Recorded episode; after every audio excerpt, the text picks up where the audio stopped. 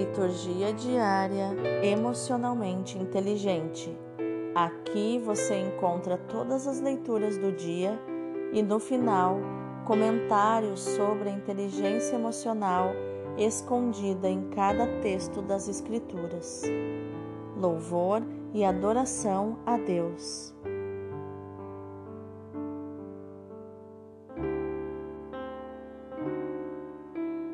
Hoje é domingo, dia 2 de maio de 2021, quinto domingo da Páscoa.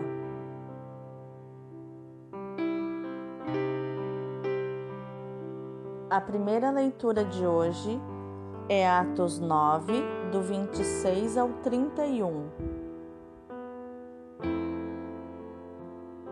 Naqueles dias, Saulo chegou a Jerusalém e procurava juntar-se aos discípulos.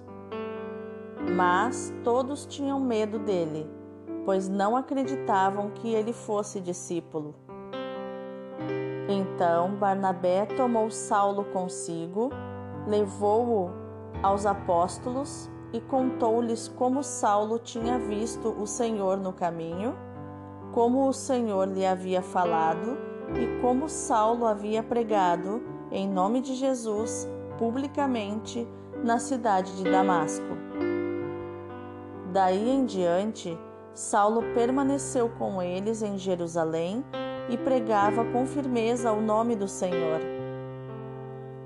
Falava também e discutia com os judeus de língua grega, mas eles procuravam matá-lo. Quando ficaram sabendo disso, os irmãos levaram Saulo para Cesareia e daí o mandaram para Tarso. A igreja, porém, vivia em paz em toda a Judéia, Galiléia e Samaria. Ela consolidava-se e progredia no temor do Senhor e crescia em número com a ajuda do Espírito Santo. Palavra do Senhor, graças a Deus.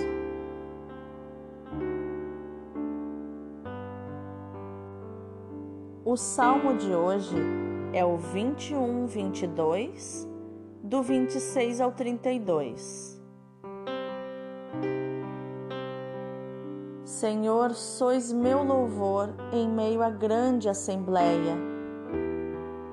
Sois meu louvor em meio à grande assembleia. Cumpro meus votos ante aqueles que vos temem. Vossos pobres vão comer e saciar-se os que procuram o Senhor o louvarão. Seus corações tenham a vida para sempre. Lembrem-se disso os confins de toda a terra, para que voltem ao Senhor e se convertam, e se prostrem adorando diante dele, todos os povos e as famílias das nações. Somente a ele adorarão os poderosos e os que voltam para o pó o louvarão. Para ele há de viver a minha alma, toda a minha descendência há de servi-lo. As futuras gerações anunciará o poder e a justiça do Senhor. Ao povo novo que há de vir, ela dirá: Eis a obra que o Senhor realizou. Senhor, sois meu louvor em meio à grande assembleia.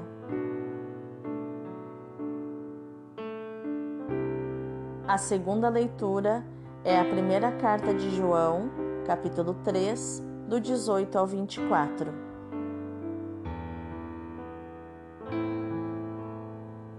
Filhinhos, não amemos só com palavras e de boca, mas com ações e de verdade. Aí está o critério para saber que somos da verdade e para sossegar diante dele o nosso coração. Pois, se o nosso coração nos acusa, Deus é maior que o nosso coração e conhece todas as coisas. Caríssimos, se o nosso coração não nos acusa, temos confiança diante de Deus. E qualquer coisa que pedimos, recebemos dele. porque guardamos os seus mandamentos e fazemos o que é do seu agrado. Este é o seu mandamento, que creiamos no nome do seu Filho, Jesus Cristo, e nos amemos uns aos outros, de acordo com o mandamento que ele nos deu. Quem guarda os seus mandamentos permanece com Deus e Deus permanece com ele. Que ele permanece conosco, sabemo-lo pelo Espírito que ele nos deu. Palavra do Senhor, graças a Deus.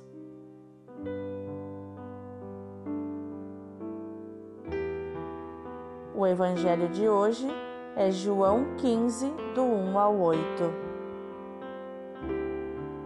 Naquele tempo, Jesus disse a seus discípulos: Eu sou a videira verdadeira e meu Pai é o agricultor. Todo ramo que em mim não dá fruto, ele o corta, e todo ramo que dá fruto, ele o limpa para que dê mais frutos ainda.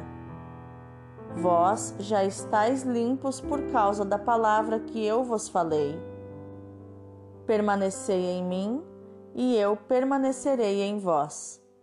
Como o ramo não pode dar fruto por si mesmo, se não permanecer na videira, assim também vós não podereis dar fruto se não permanecerdes em mim. Eu sou a videira e vós os ramos. Aquele que permanece em mim e eu nele, esse produz muito fruto, porque sem mim nada podeis fazer.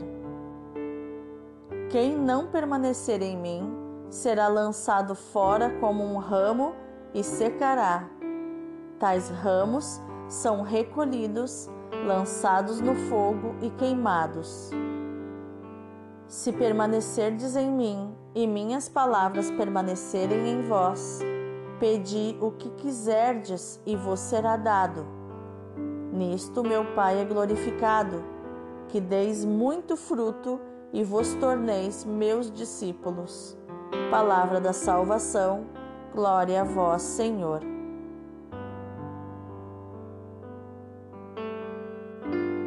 Então, quais os ensinamentos de inteligência emocional os textos de hoje nos reservam?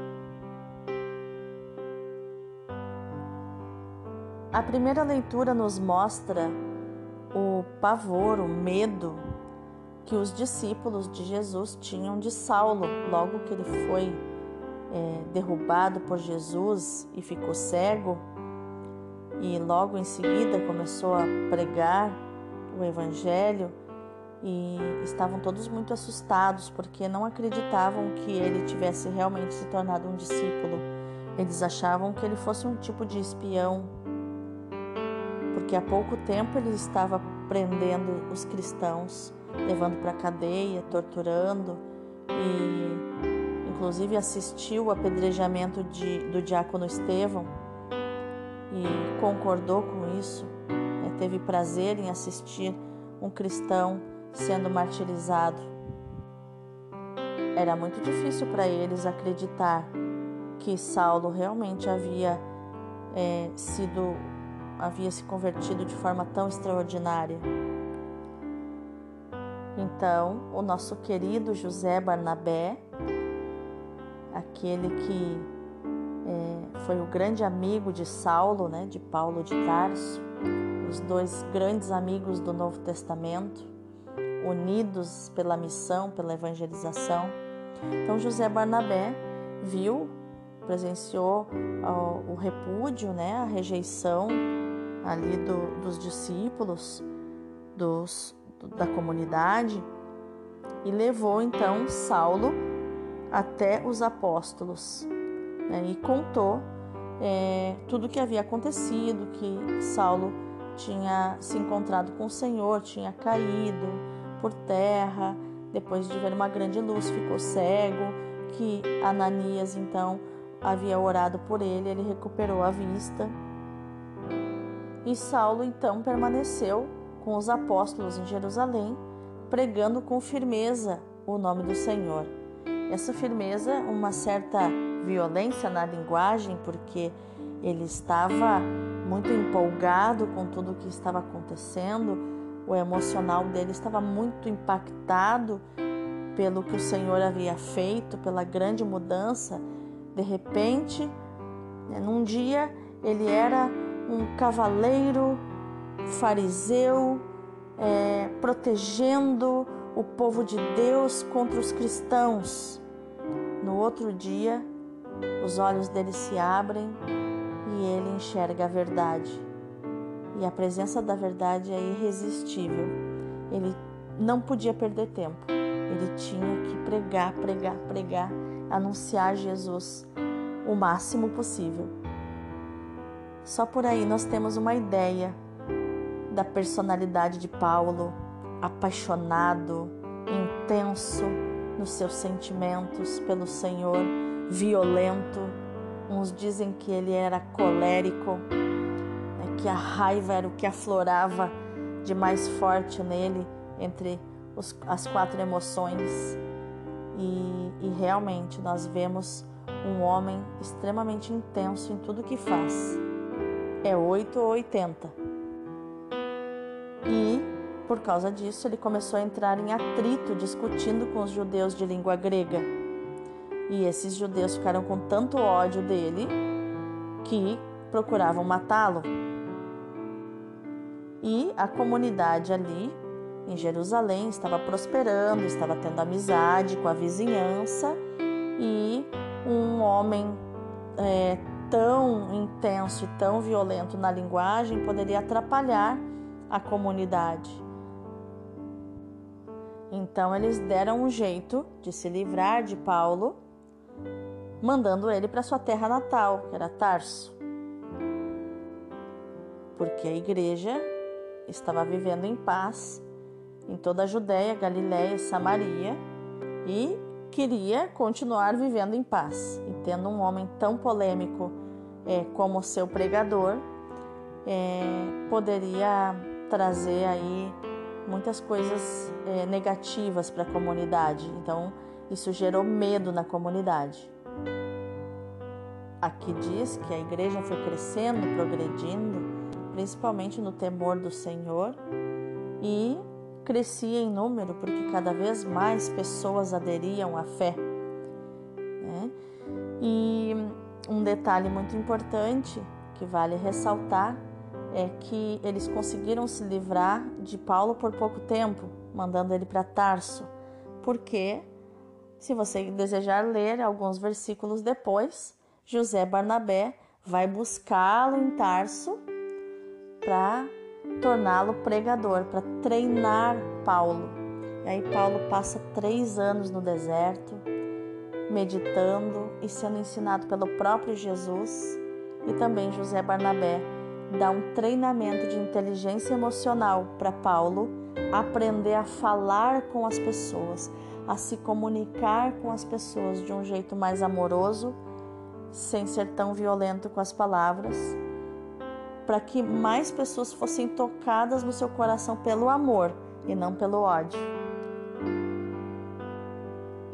No salmo, o salmista nos ressalta que o louvor dele pertence a Deus, mesmo que seja em meio a uma grande assembleia, mesmo que seja em público, em meio a uma multidão. Tudo que ele faz é em nome do Senhor, para o louvor do Senhor. E assim nós, tudo devemos fazer para o louvor do Senhor. Que nossa vida, nossas atitudes, nossa inteligência emocional seja um grande hino de louvor ao Senhor. Que as pessoas possam enxergar em nós a face do próprio Deus, o amor de Deus.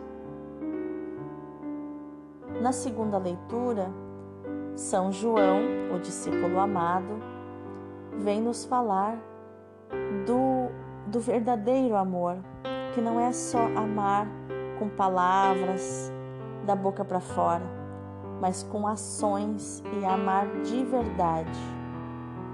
E o amor, ele não é só um sentimento, uma emoção, ele é uma escolha. O amor da maturidade emocional, do nosso adulto interior, é uma escolha. Eu escolho amar. Os outros não precisam me amar, mas eu preciso amar.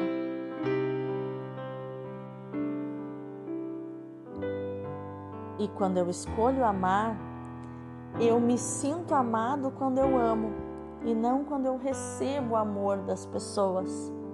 E isso é protagonismo. Isso é assumir a minha missão de vida, que é amar, assim como Jesus amou. E se as pessoas não nos compreenderem ou não retribuírem o nosso amor, a gente olha para Jesus na cruz e diz o mesmo que ele: Perdoai-lhes, Senhor, eles não sabem o que fazem. Porque realmente as pessoas são escravas das emoções e não sabem o que fazem. Elas agem por impulso. E aqui João nos ensina um segredo para as nossas emoções, que a Bíblia chama de coração ou nossa alma, onde habitam as nossas emoções. Ele diz que se o nosso coração nos acusa, Deus é maior que o nosso coração e conhece todas as coisas. João sabe que muitas das acusações internas, das cobranças internas que nós temos, são mentiras das nossas emoções que estão afloradas. A raiva, a tristeza, a alegria e o medo. Essas emoções elas são impulsivas, não há como controlarmos e muitas vezes elas nos dão uma imagem distorcida da verdade. E aí, João diz mais: ele diz que se o nosso coração não nos acusa, ou seja, as nossas emoções não nos acusam, nós temos confiança diante de Deus, que é o aumento da nossa fé que também é uma outra virtude do nosso adulto interior, da nossa maturidade emocional, a fé. Toda pessoa que não tem fé é uma pessoa emocionalmente infantil, uma pessoa imatura. E isso está muito ligado à experiência que ela teve de pai e de mãe. Afinal, Deus é pai e mãe. E está muito ligado também com as experiências que essa pessoa teve de perder a confiança em alguém importante como o pai ou como a mãe. Então, se eu não pude na minha infância confiar no meu pai e na minha mãe, como eu posso confiar em Deus e ter a certeza que eu também não vou ser traído? E aí, João consola o nosso coração, dizendo: que qualquer coisa que nós pedirmos, receberemos dele, porque guardamos os seus mandamentos e fazemos aquilo que agrada a Deus, que é o domínio das nossas emoções. Isso agrada muito a Deus, porque a raiz de muitos dos nossos erros, de muitos dos nossos sofrimentos, está nos impulsos emocionais. E João encerra com o grande mandamento: que nós creiamos no nome do Filho de Deus, Jesus Cristo, e nos amemos uns aos outros de acordo com o mandamento que ele nos deu. Amar uns aos outros. Eu preciso amar o outro como a mim mesmo. Mas e se eu me odeio? Como eu vou amar o outro? Como eu vou conseguir amar o outro? Eu vou acabar odiando o outro para ser coerente com a falta de amor comigo mesmo. Por isso que eu preciso amar o outro como Jesus o ama. Deus não é inimigo dos meus inimigos. E quem guarda os ensinamentos de Deus permanece com Deus e Deus permanece com ele. E nós sabemos disso por causa do poder do Espírito Santo que nós sentimos através do amor de Deus. Por fim, no Evangelho, Jesus diz que Ele é a videira, o Pai é o agricultor que cuida da terra da videira, que cuida da poda da videira, e nós somos os ramos que damos os cachos de uva, que damos os frutos. Olha que lindo isso. E, e quando nós não damos frutos, não conseguimos por algum é, por algum por alguma falta de, de saber algo, de conhecer algo que nos ajude a dar frutos. Quando nós não conseguimos nos desenvolver, nos falta alguma coisa. E Jesus diz que quando nós não damos frutos, o Pai poda a videira e nos tira de lá, do contato com Jesus. E nós vamos para o deserto do palheiro deserto de um monte de gravetos como palha, de ficarmos ali onde alguém vai nos colocar fogo para nos queimar.